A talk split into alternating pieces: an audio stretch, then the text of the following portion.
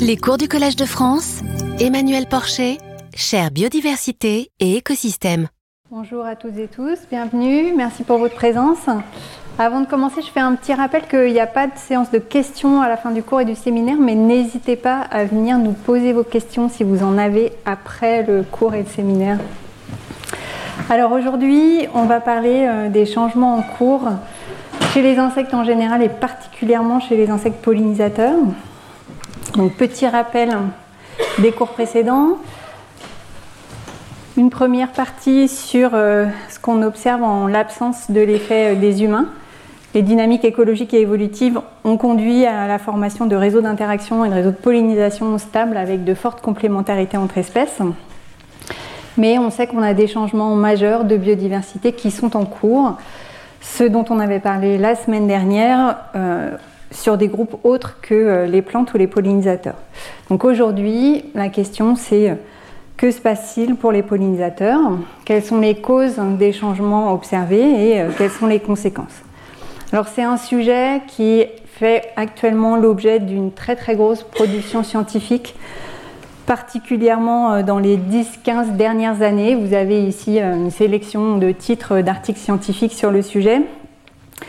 Euh, la majorité euh, des études euh, ne sont pas spécifiquement sur les pollinisateurs, mais plutôt sur les insectes en général, voire d'autres groupes, jusqu'à inclure les araignées. Mais ce qui se passe pour les insectes en général peut quand même être informatif sur le cas particulier des insectes pollinisateurs, donc on va aussi s'y intéresser un petit peu. Et un autre type de rappel, pour caractériser les changements de biodiversité, on peut utiliser deux grandes catégories de données. Les données qu'on appelle opportunistes, hein, qui ont été récoltées euh, de façon non organisée et qui sont souvent des données d'occurrence, qui donnent l'information sur la présence d'une espèce à un endroit et à un moment donné. Ces données ont euh, certains désavantages et en particulier il y a beaucoup de biais associés à ces données. Ici, je vous ai fait un extrait de euh, la base de données euh, du Global Biodiversity Information Facility, donc l'initiative internationale qui regroupe toutes ces données d'occurrence, spécifiquement pour le groupe des insectes. Donc à l'échelle mondiale, on a 194 millions de données d'insectes sur les plus de 2,6 milliards pour l'ensemble de la biodiversité. Euh, si je me souviens bien du calcul que j'ai fait, ça doit représenter à peu près 7% des données totales. Un des avantages en revanche de ces données euh, opportunistes d'occurrence, c'est qu'on peut avoir un recul temporel relativement large. On verra quelques exemples par la suite. Alternative pour caractériser les changements de biodiversité, utiliser des données de suivi standardisées, donc où les données ont été récoltées avec une méthodologie euh, toujours la même, pour lequel on peut facilement avoir des données d'abondance, même si l'association n'est pas stricte. Ces suivis standardisés peuvent ensuite être euh, synthétisés soit sur un ensemble d'espèces un peu disparates, euh, qui ont, pu être sélectionnés pour différentes raisons. Donc là, il reste encore une, petite source de biais. La semaine dernière, je vous avais parlé notamment de l'indice planète vivante qui synthétise les variations d'abondance de plein plein d'espèces à travers le monde entier et qui donne des chiffres parfois très inquiétants. Par exemple, ici en Amérique latine et dans les Caraïbes, en moyenne 94% de diminution d'abondance des populations. C'est un chiffre qui représente une certaine réalité, mais qui peut être lié au fait que les espèces pour lesquelles on a des données de suivi sont des espèces pour lesquelles on s'inquiète particulièrement. Et donc ces espèces ne sont peut-être pas représentatives de l'ensemble euh, des espèces de cette zone-là. Et donc l'autre option, c'est de se focaliser sur une zone assez homogène et d'essayer d'y étudier toutes les espèces pour ne pas avoir ce problème de biais, de choisir quelques espèces qui ont des caractéristiques particulières. C'est ce qui se fait par exemple avec le suivi temporel des oiseaux communs en France. Ces données ont l'avantage d'être standardisées, d'avoir moins de biais, mais souvent le recul temporel est plus faible. Alors pour les insectes et les insectes pollinisateurs en particulier, ben, les différentes options ont été choisies pour caractériser les changements en cours. Donc aujourd'hui malheureusement, je vais encore vous offrir une séance un petit peu déprimante. Heureusement, euh, le séminaire qui suit euh, sera un peu plus optimiste, j'espère. Alors, qu'est-ce qu'on peut dire sur les variations des insectes, des insectes pollinisateurs? Donc, première chose, on peut essayer de caractériser des disparitions d'espèces, donc soit complètement, soit localement. Et je vous montre ici une première étude qui concerne la Grande-Bretagne et qui a caractérisé les disparitions de Grande-Bretagne d'espèces d'abeilles sauvages et de guêpes. Donc vous avez ici des illustrations de quelques-unes de ces espèces qui ont disparu de Grande-Bretagne avec à partir de données euh, donc d'occurrence, hein, des données opportunistes. Vous voyez ici une carte du nombre d'extinctions cumulées depuis un bon recul temporel puisqu'on parle là euh, du milieu du 19e siècle. Et vous voyez que euh, cette quantification des extinctions au cours du temps, il semble y avoir différentes phases des moments avec euh, des augmentations dans la vitesse de disparition des espèces, d'autres moments où ça ralentit un peu plus. Donc dans cet article en particulier, les auteurs suggèrent que l'agriculture peut être en bonne partie responsable de ces variations au cours du temps et ils associent par exemple la première phase d'augmentation dans la vitesse d'extinction des espèces au fait qu'il y a eu une augmentation massive de la fertilisation en Angleterre pas que je touche mon micro. Euh, à cette période-là, notamment d'abord par import de guano euh, depuis l'Amérique du Sud, puis par le développement du procédé industriel qui permet de fixer l'azote gazeux de l'atmosphère pour en faire une forme qui est assimilable par les plantes. Et euh, la deuxième phase, là, ben, qui commence à partir des années 30, qui correspond à la révolution verte, donc cette phase d'intensification très massive de l'agriculture. Ce sont des preuves relativement euh, indirectes de euh, ces effets et on en reparlera par la suite. Deuxième option pour caractériser des changements, euh, essayer non plus juste de compter les extinctions, mais d'essayer d'avoir une variation au cours du temps de la probabilité d'occurrence des espèces dans des régions données.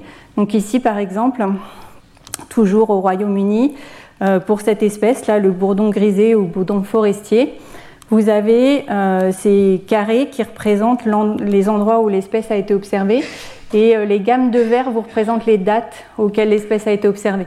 Donc plus le vert est clair, plus l'espèce a été observée il y a très longtemps et plus observée depuis.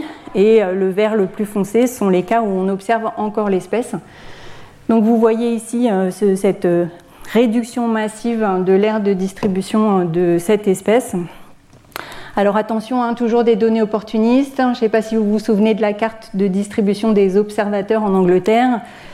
Les points sont essentiellement là où sont les observateurs. Donc quand on prend ces données-là, il y a un certain nombre de corrections à faire pour, euh, éviter ces biais. Mais à partir de ces données-là, eh bien, on peut regarder comment est-ce que le taux d'occupation de ces différents carrés partout en Angleterre change pour différentes espèces au cours du temps. Et ici, vous avez euh, une étude à partir de beaucoup, beaucoup de données d'occurrence sur un total de plus de 350 espèces d'abeilles sauvages, mais aussi de cirques, donc ce petit groupe de mouches qui est très actif dans la pollinisation. Et vous voyez que cette probabilité d'occupation, euh, bah, elle diminue au cours du temps à peu près du même ordre de grandeur pour les deux groupes, mais avec des temporalités un peu différentes. Les cires ont eu tendance à diminuer euh, plus précocement, et les abeilles sauvages, c'est plus récemment que la diminution est marquée. Donc euh, des différences qui restent encore à expliquer et qui sont pour l'instant juste constatées. Donc à partir de données opportunistes, des informations qui nous disent une régression des euh, abeilles sauvages et d'autres pollinisateurs, les cirfes. Ensuite, on peut travailler aussi avec des données de suivi, donc euh, en compilant différentes espèces via des suivis qui ont été réalisés pour différentes raisons et à différents endroits.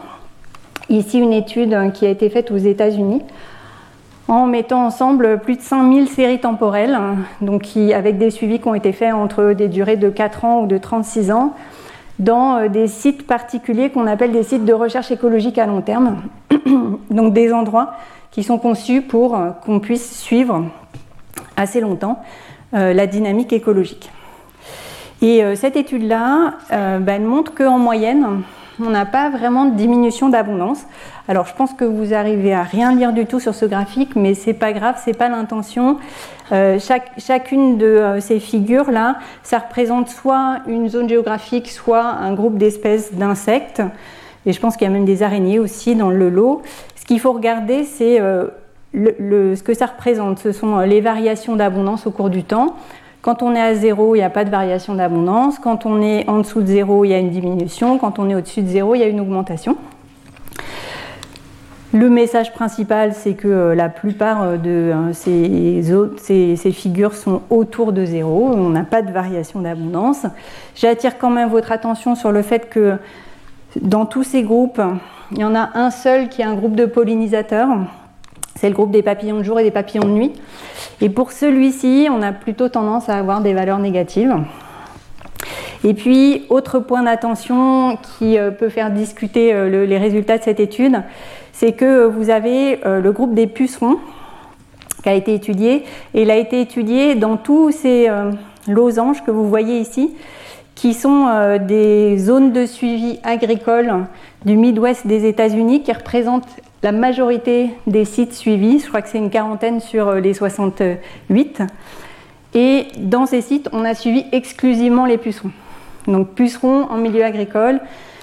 Il y en a pas mal qui sont en train d'augmenter énormément. Ce n'est pas forcément très représentatif des tendances des insectes en général. On va en reparler dans un tout petit instant.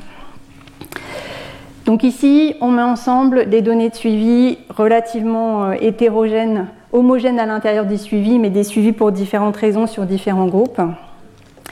Mais on a aussi euh, pas mal de données avec des suivis standardisés qui prennent en compte toutes les espèces et qui travaillent sur des zones relativement homogènes ou au moins des zones restreintes. Donc celle peut-être qui a fait la plus parler d'elle, c'est celle qui a été conduite en Allemagne pendant 30 ans avec l'utilisation de euh, pièges à interception. Donc le principe, hein, c'est que ces pièges permettent de capturer les insectes volants qui vont venir euh, se cogner euh, contre un filet et avoir le réflexe de voler vers le haut pour échapper au filet. Et ils vont se retrouver dans un cône fermé qui aboutit sur un contenant avec un, liquide qui les piège et qui les tue. Et le principe de cette étude, donc, qui a été faite dans un réseau de sites protégés en Allemagne, mais au cœur de zones agricoles. Ça a été simplement tous les jours de peser la quantité d'insectes capturés par cette méthode. Donc aucune information sur quelles sont les espèces présentes. On sait juste quelle quantité on en capture. Et le résultat de cette étude, c'est le suivant. Donc vous avez ici euh, la quantité en masse d'insectes capturés par jour en fonction des années une échelle logarithmique, donc à chaque fois qu'on change de graduation, on multiplie ou au contraire on divise la biomasse par une, certaine quantité. Et le chiffre, c'est que les trois quarts de la biomasse ont disparu en 27 euh, ans, en l'occurrence, dans cette zone-là. Très récemment, à la fin de l'année dernière, il y a une autre publication qui est sortie qui s'appuie sur une autre méthode de capture. Cette fois-ci, c'est euh, sous la forme d'aspirateur. Donc, euh, une espèce de grand mât comme ça où euh, il y a une succion qui se fait euh, de l'atmosphère et donc qui piège tous les insectes volants un petit peu en hauteur par opposition à ici, euh, c'est plutôt les insectes qui volent en bas. Même principe, on pèse les insectes qui sont piégés. Et là, les chiffres, bah, ils sont encore plus catastrophiques. C'est 95% de la biomasse qui a disparu en 25 ans, à l'exception de quelques groupes qui sont plutôt des groupes en augmentation. Et le groupe qui augmente dans cette étude, ben, c'est le groupe des pucerons. Ce que les auteurs interprètent comme euh, le fait que tous les insectes prédateurs des pucerons sont en diminution massive et donc ça libère euh, les pucerons de cette pression de prédation. Et je vous ai juste mis une petite illustration qui vous permet de, visualiser ce que ça veut dire 95% de réduction. Ici, vous avez euh, une boîte de pétri avec le contenu de une journée de piégeage au début de la période. Et puis les trois boîtes autour, c'est une journée de piégeage à la fin de la période. Encore une étude qui va dans le même sens, hein, toujours hein, sur euh, des quantités. Alors cette fois-ci, on a des nombres d'individus hein, plus que de la biomasse. C'est euh, une initiative de sciences participatives qui a été proposée par euh,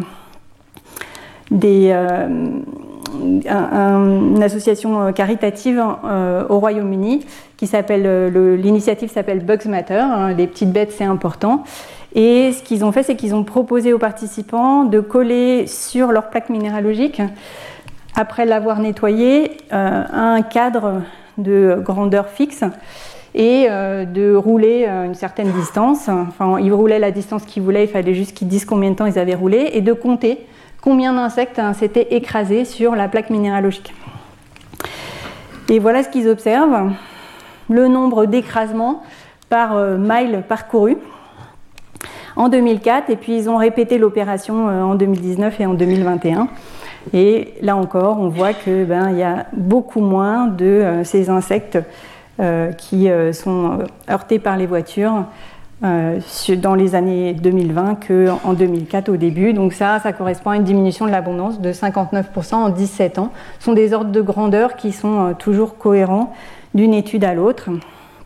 Et pour terminer sur ces suivis standardisés, une initiative cette fois-ci à l'échelle européenne, donc le suivi européen des papillons de jour, qui considère différents groupes de papillons, mais particulièrement le groupe des papillons de prairie, avec euh, une méthode où on demande euh, aux gens de parcourir euh, des transects et d'identifier et de compter toutes les espèces qui rencontrent sur ces transects. Donc c'est des suivis qui s'adressent à des entomologistes qualifiés qui sont capables de reconnaître les espèces de papillons. Et les chiffres, vous les aviez vus déjà dans la présentation d'Anne Dosière la semaine dernière. Euh, voilà, des chiffres euh, ici, plus de la moitié en moyenne de diminution d'abondance, particulièrement euh, sur les 30 dernières années. Alors, il y a un consensus assez général de diminution de l'abondance et aussi de la diversité des insectes en général et des pollinisateurs en particulier.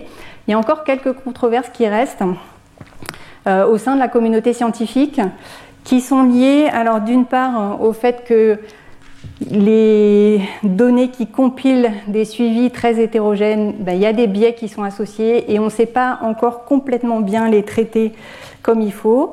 Donc ici, trois articles dont j'avais parlé dans la leçon inaugurale qui sont sortis à peu près en même temps et qui ont des conclusions opposées. Parfois euh, des déclins euh, pour euh, les insectes terrestres, mais des augmentations pour les insectes des milieux aquatiques, pas de déclin, donc ça c'est l'étude que je vous ai montrée tout à l'heure, ou bien des choses plus complexes, et je vous en reparle tout de suite après. Et puis même sur les suivis standardisés qui regardent toutes les espèces, on a aussi des débats en ce moment. Donc euh, ce travail-là qui montrait 75% de diminution de biomasse en 27 ans, il a été repris très récemment l'année dernière avec des ajouts d'années plus récentes. Et vous voyez que sur les années plus récentes, bah, ça a l'air de remonter. Et donc la publication propose que euh, en fait ces variations, elles sont liées plutôt à des variations météorologiques euh, interannuelles que à d'autres facteurs euh, comme l'intensité de l'agriculture, ce que proposaient les auteurs de la première publication. Et ils s'appuient pour ça sur des études qui corrèlent les abondances d'insectes et les, les, variations climatiques ou météorologiques. Il y a quand même des petits soucis dans leur approche hein, qui sont liés notamment au fait que ces points-là, ben, ils ne sont pas mesurés dans la même zone d'Allemagne hein, que euh, tous ces points-là. Ce que je ne vous ai pas dit, c'est que les barres en grisé, là, c'est exactement la même série de données que celle-ci. Et celles qui sont en couleur sont les nouvelles années de données. C'est pas dans la même zone en Allemagne et c'est dans une zone euh, bah, qui est nettement moins soumise à l'agriculture intensive que la précédente. Alors quand même, ils ont une année en commun pour euh, calibrer qui rassure d'un certain côté.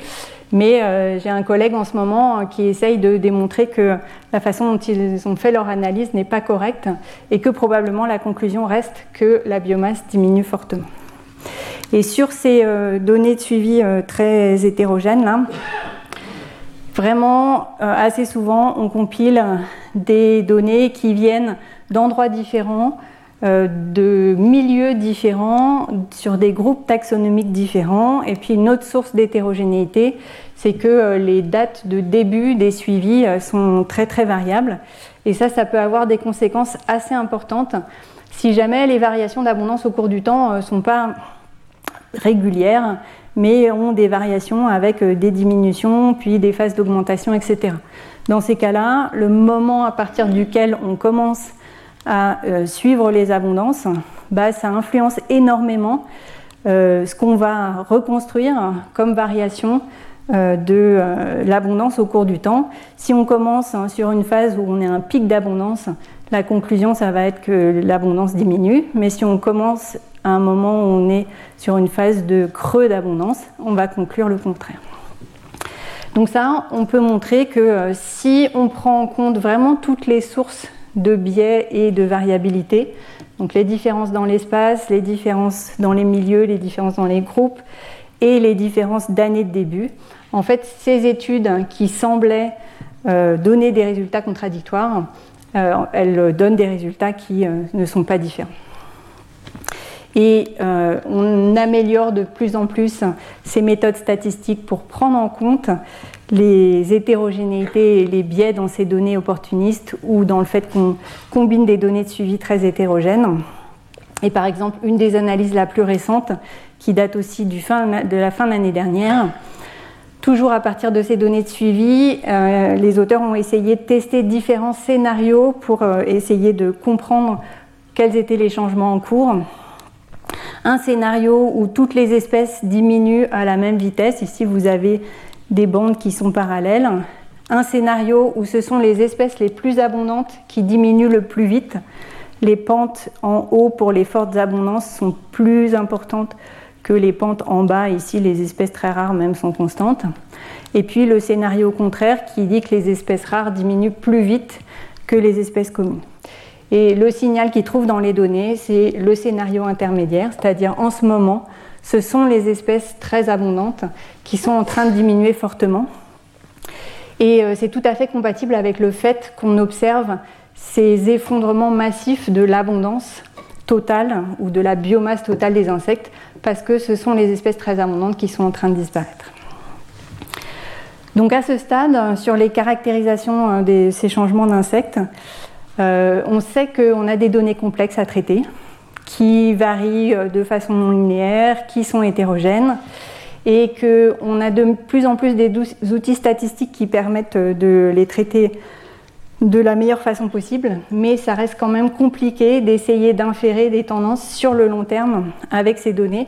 Et euh, les, preuves les plus fiables qu'on a des changements d'insectes viennent plutôt de ces suivis standardisés, mais qui sont relativement récents.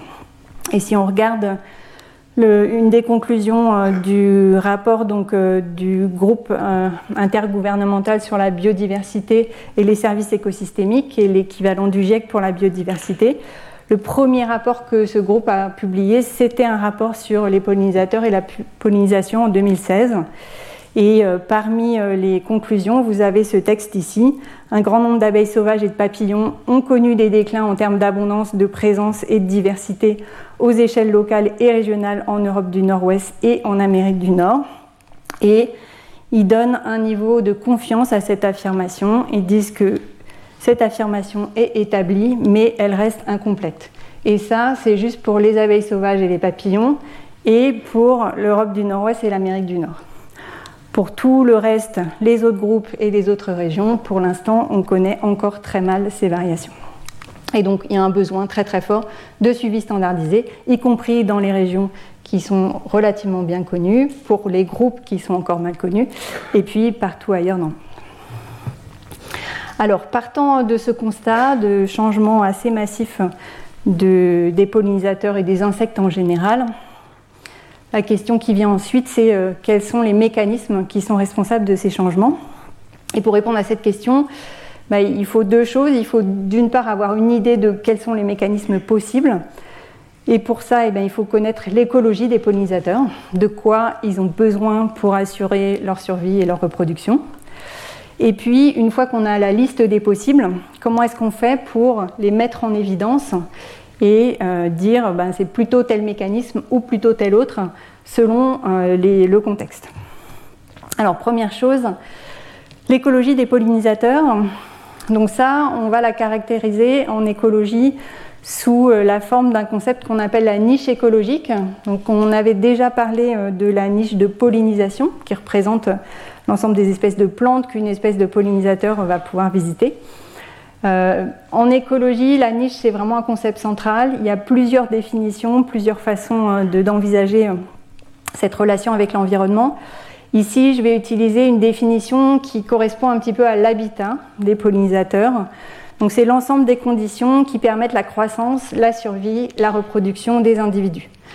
Donc, cette, notion d'habitat, elle est vraiment très importante. Hein. L'écologie, ça vient du grec oikos, la maison.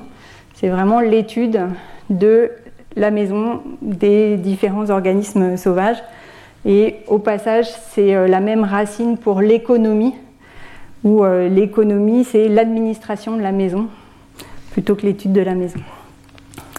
Donc l'abondance d'une espèce de pollinisateur, elle va dépendre de ce qu'on appelle les paramètres démographiques. Et essentiellement, est-ce qu'il y a des individus qui survivent ou qui meurent? Et combien il y a d'individus qui naissent? C'est les mécanismes de base qui vont faire varier le nombre d'individus euh, dans une population. Et euh, ces capacités euh, de croissance des individus pour survivre et de reproduction, elles vont être influencées par plein de caractéristiques de leur environnement, notamment les conditions météorologiques.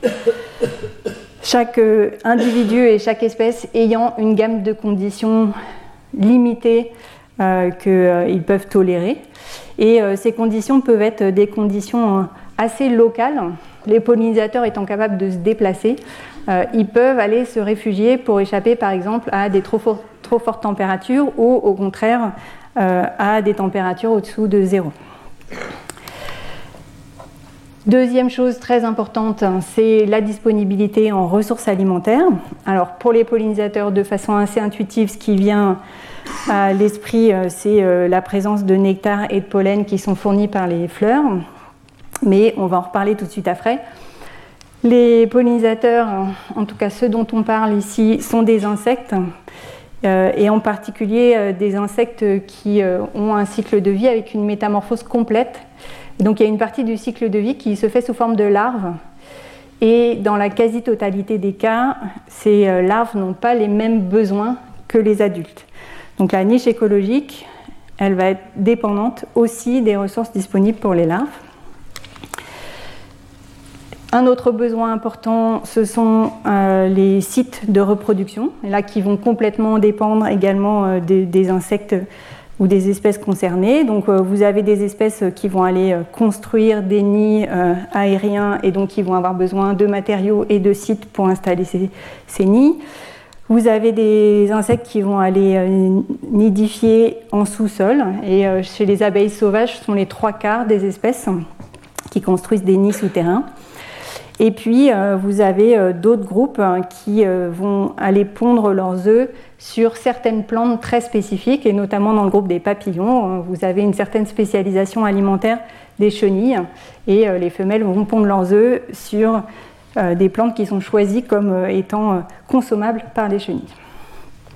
Et puis la maison, l'habitat, ce sont des facteurs environnementaux non biologiques, mais c'est aussi l'ensemble des interactions avec d'autres espèces que ce soit des espèces mutualistes, donc avec lesquelles les interactions sont à bénéfice réciproque, donc là, on en a déjà parlé, il y a la présence de fleurs qui fournissent des ressources alimentaires. Il peut y avoir des interactions mutualistes avec d'autres espèces de pollinisateurs sur le long terme sous forme de facilitation, ce dont on avait parlé il y a deux semaines. Et puis, euh, avec par exemple des micro-organismes qui vont vivre dans le nectar des fleurs. Et vous avez aussi des interactions antagonistes donc, euh, par exemple, de la prédation sur ces insectes. Ici, je vous ai mis un frelon européen, de l'interaction avec des pollinisateurs gérés, et puis des interactions avec des parasites et des pathogènes. Donc, pour assurer une bonne croissance, survie, reproduction, bah, il faut un maximum d'interactions mutualistes et pas trop d'interactions antagonistes. Le tout va aussi être contrôlé par le comportement des individus et leur capacité à percevoir leur environnement il faut euh, que ces insectes soient capables de détecter où sont les ressources alimentaires, d'aller vers elles où sont les bons sites de reproduction, etc. Un petit rappel que euh, les pollinisateurs n'obtiennent pas que des ressources alimentaires de la part euh, des plantes avec lesquelles ils interagissent. Euh, il y a quelques cours, je vous avais déjà mentionné le fait que les fleurs pouvaient servir d'abri pour les pollinisateurs, que certains types de pollen pouvaient être considérés comme des médicaments en, aidant à lutter contre des parasites intestinaux. Je vous donne juste un autre exemple aujourd'hui que je n'avais pas pu vous présenter la dernière fois. Il y a certaines fleurs qui sont des sources de parfums pour les abeilles. Et c'est le cas euh, pour un groupe d'abeilles euh, qu'on trouve euh, en Amérique du Sud et en Amérique centrale, qui sont les abeilles euglossines, qu'on appelle aussi les abeilles à orchidées, qui vont aller visiter des orchidées de deux groupes en particulier. Et là, vous avez une espèce représentante d'un de ces deux groupes, qu'on appelle l'orchidée chauve-souris, parce que on a un petit peu une forme de chauve-souris si on a beaucoup d'imagination. Il y a une sorte d'aile et puis une tête, un corps. Euh, pourquoi est-ce que euh, les abeilles vont récolter du parfum euh, chez ces espèces-là? Ben, Dans ce groupe-là sont les mâles qui viennent visiter ces orchidées qui ne produisent pas de nectar. Et ils vont aller récolter donc, des parfums qui vont stocker, je ne sais pas si ça se voit très bien sur cette photo là, mais ils ont des structures sur les pattes arrière chez les femelles, on a des structures classiques qui permettent de récolter du pollen. Chez les mâles, on a plutôt une structure spongieuse qui permet de stocker les parfums qui euh, vont récolter euh, sur ces fleurs. Et ensuite, la reproduction chez ces espèces, elle s'organise sous forme de lec, c'est-à-dire que les mâles se regroupent à un endroit donné. Ils se mettent sur une branche et là, ils se mettent à émettre leur parfum. Et les femelles viennent et l'expérience montre qu'elles préfèrent les mâles qui ont les plus grands parfums ou les parfums les plus diversifiés. Donc cette relation-là, ça permet aux euh, abeilles à orchidées de se reproduire plus efficacement sans fournir de ressources alimentaires. Et chez cette espèce en particulier, c'est un petit peu différent. Euh, l'espèce attire les mâles avec une structure qui à la fois émet des odeurs, mais aussi euh, produit un, liquide qui va être stocké dans cette partie de la fleur. Et les mâles, en venant visiter euh, la fleur, se retrouvent piégés au fond. Et pour sortir, ils sont obligés de grimper à travers une structure, là, un tube, qui va les amener jusqu'à l'endroit où est stocké le pollen, qui va les bloquer à côté du pollen leur déposer les pollens qui chez les orchidées sont regroupés en forme de sacs qu'on appelle les pollinies. Et ensuite le pollinisateur peut sortir. Et après il va réessayer avec une autre fleur et il va la, fois suivante déposer le pollen de l'orchidée mâle sur la partie femelle de la prochaine fleur. Donc une relation très particulière. À noter que une de ces espèces d'abeilles à orchidées euh, a été introduite en Floride, où il n'y a pas euh, les espèces d'orchidées sur lesquelles elles vont chercher des parfums. Apparemment, c'est pas grave du tout. Elle arrive à trouver des parfums sur d'autres espèces de plantes, parmi lesquelles le basilic. Donc là, les mâles se parfument au basilic et ça a l'air de marcher aussi pour la reproduction. Alors, euh, une illustration de la diversité des niches écologiques de ces pollinisateurs. Donc, elle est liée au cycle de vie. Alors, je vous mets qu'un cycle de vie ici pour une espèce de papillon, le pan du jour. Les adultes pondent des œufs, assez œufs, euh, de ces œufs vont éclore des larves. Chez les papillons, les larves, on appelle ça des chenilles. Et euh, au bout d'un certain temps, euh, ces chenilles vont, ou ces larves en général chez les insectes concernés, vont se transformer en pupes, donc qui est une phase euh, dans le cycle de vie de ces insectes qui euh, est euh, souvent immobile, pas toujours, et surtout qui est une phase qui ne se nourrit pas et pendant laquelle l'organisme subit une réorganisation interne complète avec une dissolution des tissus et une transformation pour donner à terme la version adulte.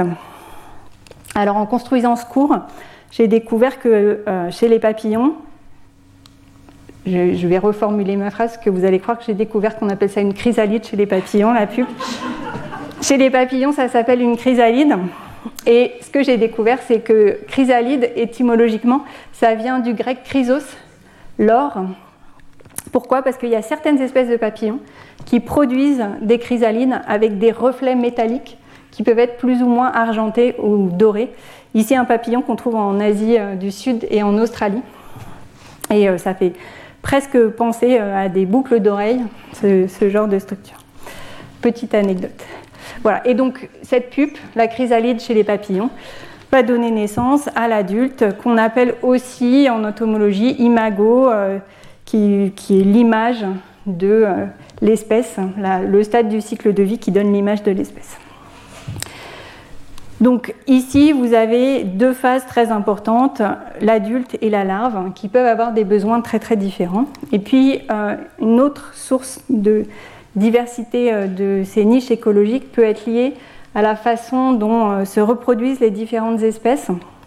Et notamment, chez les espèces d'abeilles, hein, vous avez ce qu'on appelle une zone d'approvisionnement contrainte, parce que ces espèces construisent des nids. Et donc, elles sont obligées de rester à proximité de leur nid pour trouver leurs ressources. Et euh, ce n'est pas le cas, par exemple, chez les papillons ou euh, dans le groupe des mouches, hein, où les individus, une fois qu'ils ont pondu, peuvent se déplacer, aller beaucoup plus loin. S'il n'y a pas beaucoup de ressources dans les environs, ça a moins de conséquences qu'une abeille qui choisit de faire son nid à un endroit et qui finalement ne trouve pas assez de ressources pour approvisionner ce nid. Euh, donc un exemple euh, parmi plein plein d'autres, hein, c'est euh, le, des nids de euh, une espèce d'osmie, donc une espèce qui va faire son nid dans des tiges creuses.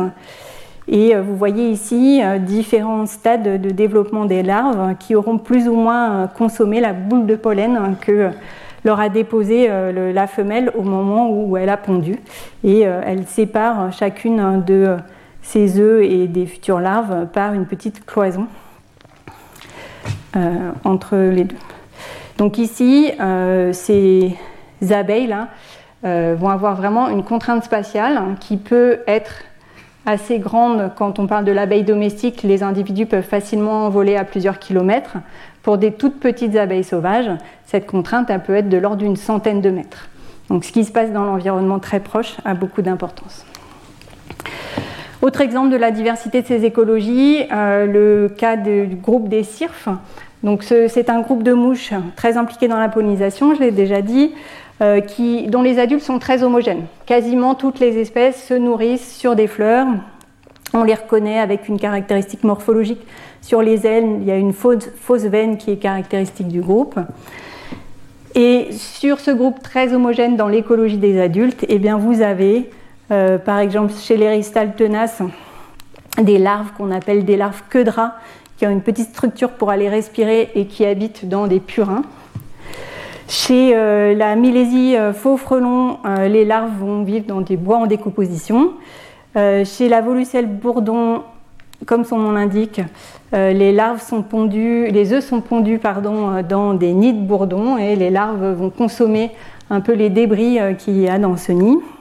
Chez cette espèce-là, euh, les, œufs sont pondus dans des nids de fourmis. Euh, ici, euh, chez cette espèce qu'on appelle la mouche du lys, du narcisse, les larves consomment des bulbes du groupe de plantes des liliacées. Et puis, chez le cirfe ceinturé, les larves sont des prédatrices de pucerons. Donc, une espèce qui est particulièrement intéressante pour l'agriculture parce que les adultes contribuent à la pollinisation et les larves contribuent au contrôle biologique des ravageurs.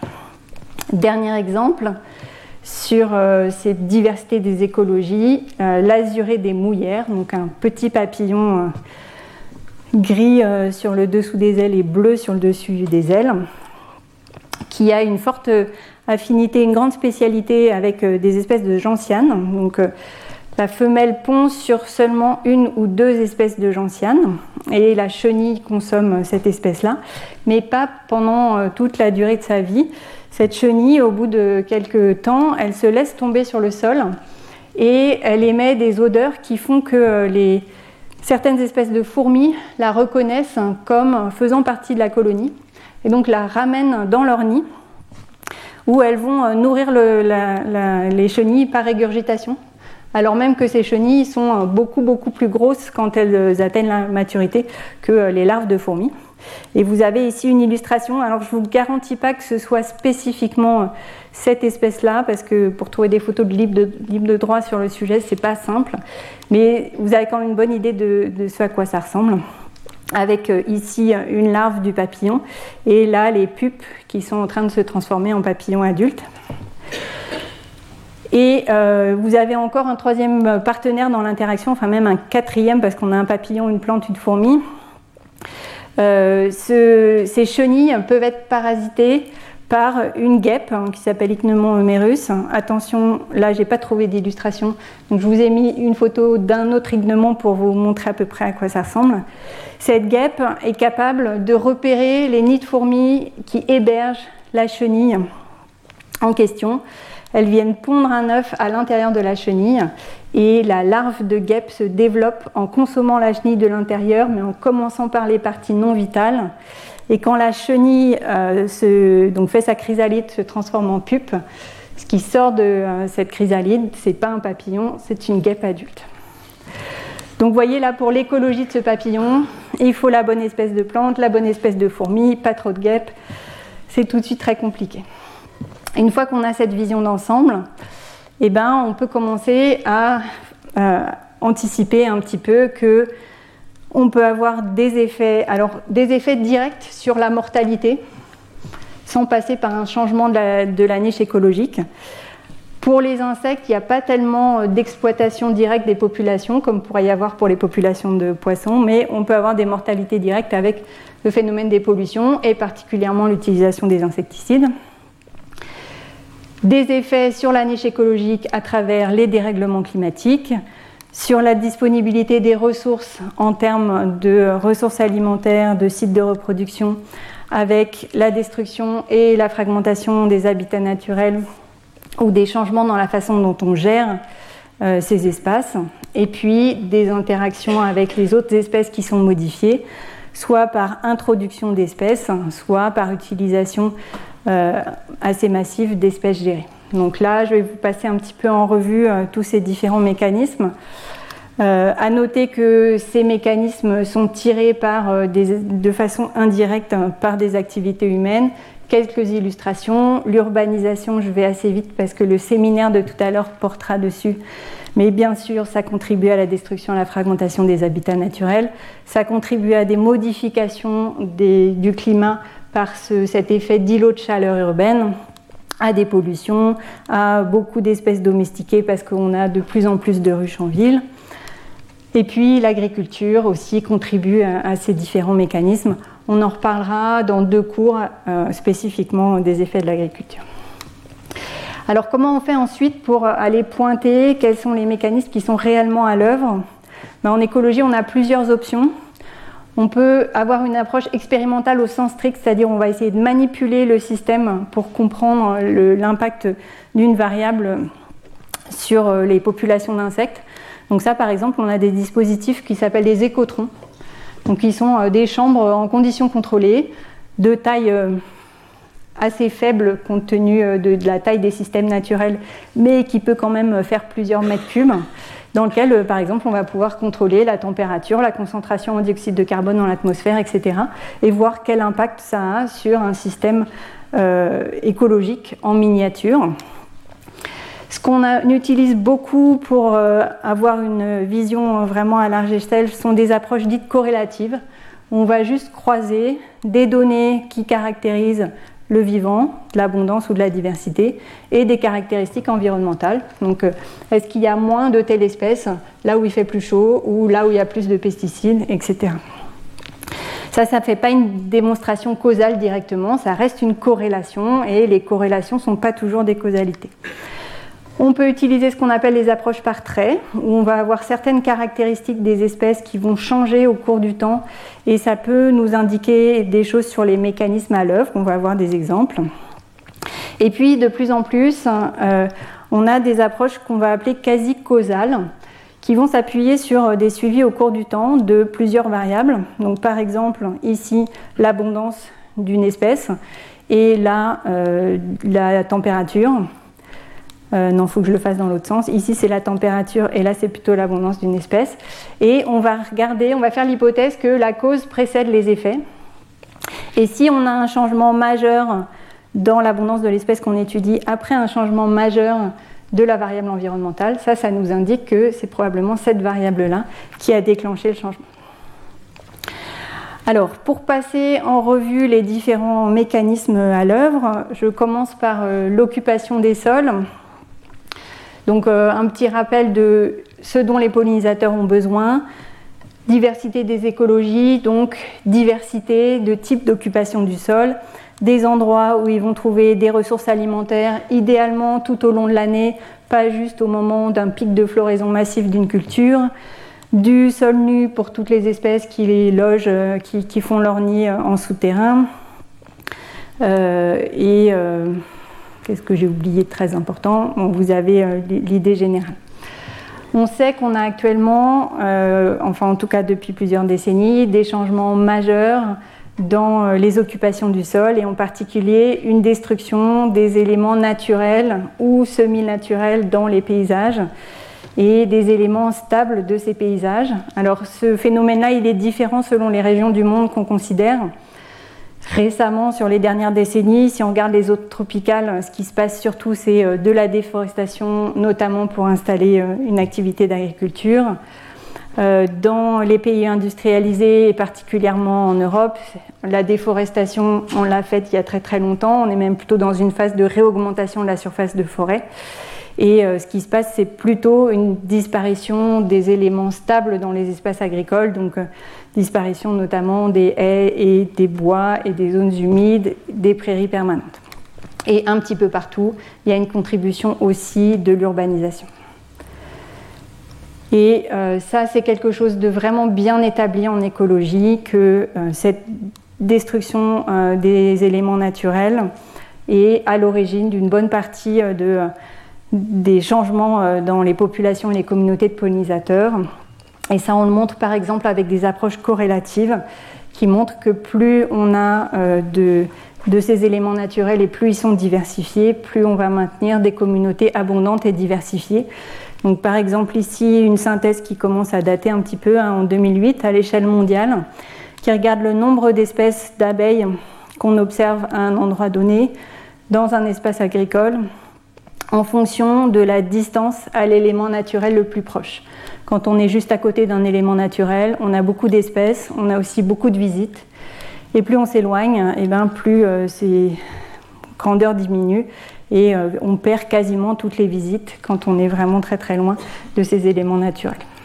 Ici, une étude plus récente en Europe qui vous met en relation l'abondance des abeilles sauvages dans les espaces agricoles en fonction de la densité de bordure de champs, donc la densité de haies, de bandes enherbées ou de bandes fleuries. Et dans différents pays, vous avez toujours cette relation positive. Plus vous avez de ces éléments stables qui ne sont pas perturbés chaque année, et plus euh, vous pouvez accueillir une grande diversité et une grande abondance de ces abeilles. En plus de ce phénomène de destruction d'habitat, vous avez aussi euh, des changements dans la façon dont une même occupation du sol est gérée et donc typiquement sur une prairie, ben, vous avez un potentiel d'hébergement de pollinisateurs beaucoup plus important si vous avez une prairie naturelle permanente que si vous avez une prairie temporaire qui a été semée ou euh, pour une grande culture en fonction de euh, si vous êtes dans une culture en agriculture biologique avec beaucoup d'espèces de plantes adventices qui vont fournir des fleurs qui ont des ressources pour les pollinisateurs par rapport à une culture conventionnelle où vous avez ici que des céréales et donc pas de ressources pour les pollinisateurs. Autre facteur, les pollutions. Donc euh, ici, euh, ces pollutions peuvent provoquer des mortalités directes, mais aussi de façon plus subtile des changements de comportement euh, et des perturbations de l'environnement. Ça, c'est une publication qui vient juste de sortir, hein, il y a maximum une semaine ou deux, et euh, qui a étudié euh, l'effet des radicaux nitrates hein, sur les odeurs des fleurs la nuit. Donc, ces radicaux nitrates, ils sont produits par le dioxyde d'azote, qui est un polluant qui est issu de la combustion et notamment qui est produit par les moteurs des voitures. Dans la journée, euh, il reste sous cette forme-là parce qu'il n'y a pas trop d'ozone. L'ozone est, détruit par la lumière du soleil. Mais la nuit, il réagit avec l'ozone pour former ces radicaux nitrates qui sont très très réactifs qui peuvent être lessivés par la pluie et contribuer à l'eutrophisation des milieux, mais qui vont réagir aussi avec les odeurs émises par les fleurs. Et euh, ça, c'est une, euh, une, petite approche expérimentale où euh, les chercheurs ont présenté à des papillons de nuit des odeurs de fleurs, possiblement mélangées avec de l'ozone ou ces radicaux nitrates. Et ce qui montre, il ne reste plus beaucoup de temps, donc je vais aller assez vite, c'est que quand on met les radicaux nitrates, eh ben, les insectes n'arrivent arrivent moins bien ou n'arrivent plus du tout à détecter ces odeurs de fleurs parce qu'elles ont été euh, dégradées par réaction avec les radicaux nitrates. Et puis bien sûr, euh, les pollutions euh, aux pesticides en général, aux insecticides en particulier. Je passe très vite parce qu'on a une séance spéciale agriculture. Ici, une étude qui a démontré, en utilisant euh, des abeilles domestiques équipées avec des puces RFID qui permettent de savoir quand elles sortent et quand elles rentrent de la ruche, ils ont pris ces abeilles, hein, ils les ont divisées en deux lots, euh, dont un lot euh, auquel ils ont administré des très très petites doses d'une molécule de néonicotinoïde qui s'appelle le thiaméthoxane. C'est une dose qui ne tue pas l'abeille donc euh, qu'elle est sublétale. Et un autre groupe où ils ont juste donné un liquide sucré sans euh, le, pesticide. Et ils ont libéré ces abeilles loin de leur ruche. ils ont regardé comment est-ce qu'elles arrivaient à rentrer à la ruche. Et ce qu'ils constatent, c'est que euh, ce, cet insecticide, qui est un neurotoxique, perturbe le comportement des abeilles, qui arrivent moins bien à rentrer à la ruche. Et euh, le résultat, c'est que euh, potentiellement ces différences-là entre euh, le contrôle et le traitement sont suffisantes pour expliquer une partie de l'effondrement des colonies qu'on observe actuellement dans ces abeilles domestiques. Dérèglement climatique. Là encore, pas mal d'études qui montrent des effets. Donc ici, une étude sur des bourdons aux États-Unis et en Europe qui ont caractérisé à quel point les euh, espèces étaient proches de leur maximum de tolérance thermique et à quel point est-ce que les changements climatiques en cours les rapprochaient de leur maximum de tolérance thermique. Et là, toutes les couleurs en rouge, ça indique que les individus sont de plus en plus dangereusement proches euh, des températures maximum qu'ils peuvent tolérer et que ça a des conséquences pour leur abondance ici mesuré avec des changements euh, dans euh, la probabilité d'occupation. Quand euh, vous êtes dans des situations où on se rapproche de plus en plus de ce maximum thermique, eh bien, vous avez des déclins de ces populations. Et sauf dans les cas où on était dans des populations qui étaient plutôt très très loin de leur seuil de maximum thermique. Et là, une petite augmentation de la température, ben, ça peut même être favorable. Autre effet très important de euh, ces dérèglements climatiques, c'est que ça change la période d'activité des pollinisateurs qui vont avoir tendance à être actifs de plus en plus tôt. Euh, ici, une étude aux États-Unis sur une période de 130 ans, donc avec euh, des données issues de collections, qui montre que depuis la fin du 19e siècle, en moyenne, les abeilles sont actives 10 jours plus tôt euh, actuellement. Et euh, ce, changement s'est accéléré euh, dans les dernières décennies. Depuis les années 70, le rythme est encore plus rapide. Et ici, une étude au niveau européen sur cette fois-ci plusieurs ordres d'insectes qui montre le même résultat. Donc sur seulement 40 ans, 6 jours d'avancement de, la, date d'activité de, de ces pollinisateurs. Euh, qui a pour conséquence une diminution de recouvrement en termes de temps de l'activité de ces pollinisateurs, qui peut euh, avoir des effets sur la pollinisation, mais ça reste à démontrer. Et puis, euh, un dernier grand type d'impact que je vous résume ici très très rapidement, c'est les changements d'interaction qui sont liés à l'introduction d'espèces ou à l'utilisation massive d'espèces domestiquées. Le message principal, c'est qu'il y a beaucoup, beaucoup d'effets Il y en a qui sont pas mal qui sont négatifs et c'est ce qu'on attend. Donc euh, typiquement, hein, quand vous avez un prédateur introduit, potentiellement vous attendez plutôt des effets négatifs sur les espèces de pollinisateurs qui euh, vont être consommés par ce prédateur. Mais une plante introduite, bah, il y a certaines situations où ça peut fournir des ressources complémentaires, particulièrement euh, dans des cas où vous avez eu une diminution de la diversité des espèces de plantes. Et puis vous avez donc ces pollinisateurs gérés qui viennent parfois avec euh, des parasites, des virus. Donc ici, euh, vous reconnaissez peut-être euh, varroa destructeur, donc qui est un acarien qui attaque les colonies d'abeilles domestiques et qui peut transmettre un virus qu'on appelle le virus des ailes déformées, qui font que les individus ont des ailes complètement atrophiées et ne peuvent plus voler. Voilà, et des effets qui vont être plus ou moins directs ou indirects également sur euh, la flore euh, indigène d'un endroit. Le consensus là, c'est qu'il y a des effets forts de ces espèces introduites, de ces espèces gérées. Potentiellement, ils peuvent être transitoires, en particulier sur les continents, le temps que les systèmes écologiques euh, changent de dynamique du fait de ces nouvelles espèces. Par exemple, le frelon asiatique, on sait qu'il commence à être consommé par certains oiseaux qui vont probablement pouvoir réguler ces populations à terme.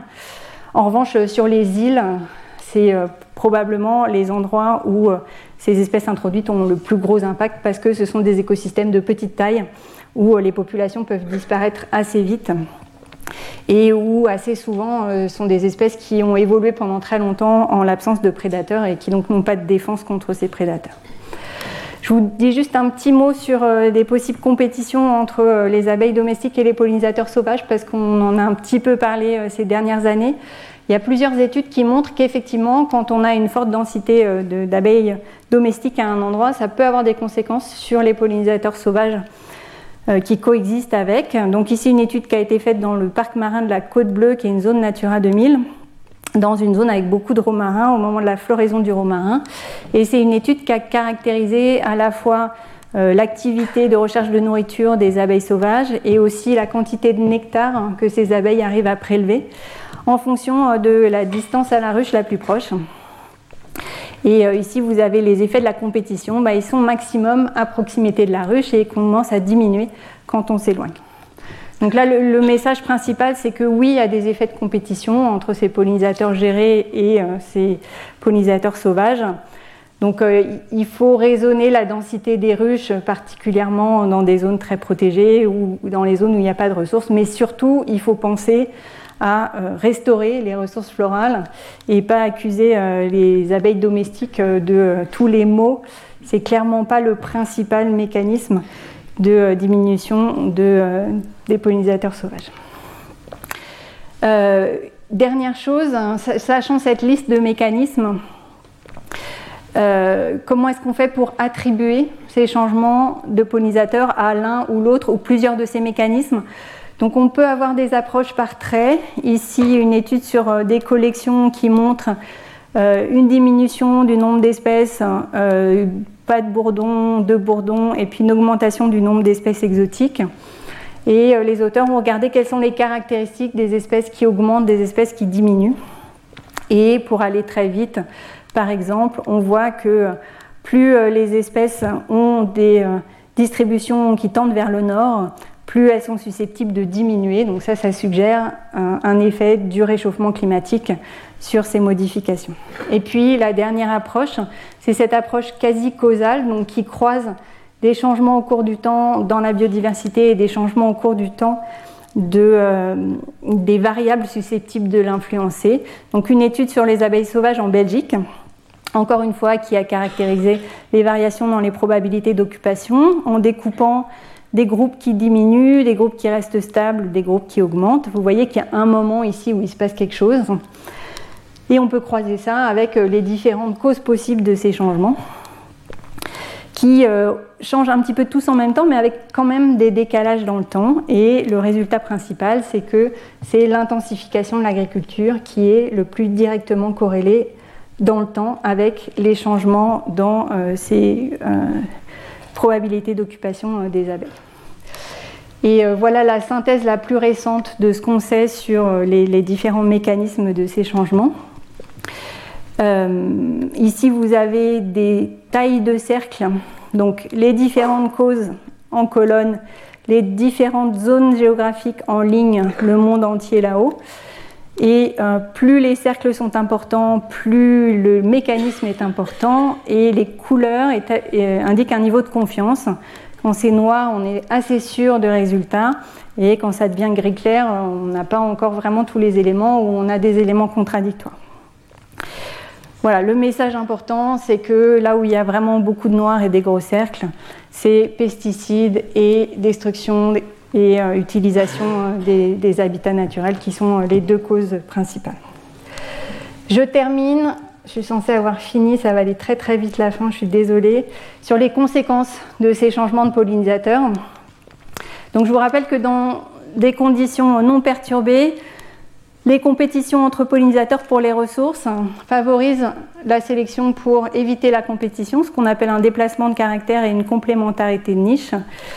Et ça, conduit à de la facilitation entre pollinisateurs et une structure de réseau qui sont emboîtés avec des généralistes qui permettent de créer du lien très fort entre toutes les espèces du réseau et une pollinisation efficace. Si on a une disparition une diminution d'abondance dans ces pollinisateurs, on va avoir potentiellement une recomposition des réseaux d'interaction, possiblement de nouveau de la compétition pour les pollinisateurs et peut-être un changement dans la structure, dans la stabilité de ces réseaux et dans la pollinisation. Donc cet exemple-là, je le passe rapidement parce que je vous l'ai déjà montré, c'est une situation où quand on enlève un pollinisateur majoritaire, ça change le comportement des autres pollinisateurs qui deviennent moins efficaces pour polliniser. Il y a une autre étude qui a montré que le manque actuel de pollinisateurs conduit à une déstabilisation des coexistences entre plantes. Ça, euh, c'est lié au fait qu'en euh, écologie, on sait que deux espèces peuvent coexister si la compétition entre ces deux espèces est plus faible que la compétition à l'intérieur de chacune des espèces. En d'autres termes, si euh, un individu fait plus de mal à un individu de sa propre espèce qu'à un individu d'une autre espèce. Ça, c'est possible quand on a une différenciation de niche. On n'utilise pas exactement les mêmes pollinisateurs.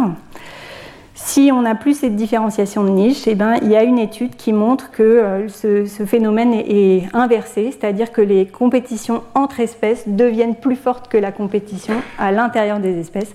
Et donc on a une déstabilisation de la coexistence des plantes avec potentiellement des effets sur euh, la diversité des plantes dont on pourra parler euh, la semaine prochaine. Euh, autre possibilité, on va avoir des effets sur euh, la structure et euh, la stabilité des réseaux d'interaction. Donc ici une étude qui a analysé 20 réseaux d'interaction plantes pollinisateurs et qui, pour chacun, a mesuré à quel point chaque espèce contribuait à l'emboîtement. Donc il y a des espèces qui contribuent beaucoup à ce phénomène d'emboîtement là, qui relie tout le monde, et d'autres moins. Et ils ont constaté de façon assez logique que si on fait disparaître ces espèces qui contribuent beaucoup à l'emboîtement, qui est une structure stabilisante, ça diminue la persistance du réseau. Mais ce qu'ils ont constaté aussi, en faisant des simulations, en faisant disparaître ces espèces, ils ont regardé à quel point est-ce que les, les autres espèces restaient dans le réseau ou pas. Et ce qu'ils ont constaté, c'est que ces espèces qui contribuent le plus à l'emboîtement et à la stabilité, ce sont aussi les plus susceptibles de disparaître. Donc ce qui, stabilise les réseaux est aussi ce qui est le plus fragile dans les réseaux. Et dernière, euh, avant-dernière façon de tester ça, euh, on peut faire un test dans la nature. Ici, un test que les auteurs appellent de tolérance aux attaques. Ils ont pris des prairies et ils ont supprimé les quatre espèces de plantes les plus généralistes. On en a coupé toutes les fleurs de ces espèces. Et ensuite, ils ont suivi les réseaux d'interaction et ils ont comparé à quel point est-ce qu'ils se transformaient par rapport à des prédictions de modèles assez simples. Par exemple, des modèles qui disent qu'une espèce va disparaître si tous ses partenaires disparaissent, mais il y a d'autres façons de faire ça. Et ce qu'ils constatent, la chose à regarder, c'est que ce qu'ils observent dans leur pré expérimental, c'est là. Les extinctions sont toujours plus élevées que ce que prédisent même les pires modèles. Donc dans la réalité, ça se passe pas bien. Et dans la vraie réalité, ici, une étude de réseau d'interaction qui a pu être étudiée à 120 ans d'écart, parce qu'il y a un biologiste, Charles Robertson, qui a caractérisé dans une région de l'Illinois un réseau d'interaction à la fin du 19e siècle. Et ce réseau a pu être reconstruit euh, à la fin du 20e siècle, même au début du 21e siècle. Et là, sur ce réseau, donc vous avez euh, les abeilles pollinisatrices en haut, les plantes en bas. Et tous les liens en couleur sont des liens qui ont disparu, soit parce que euh, l'espèce d'abeille a disparu, soit pour d'autres raisons. Les deux espèces ne coexistent plus localement, elles n'ont plus les mêmes périodes d'activité, les abeilles ont changé de comportement, etc.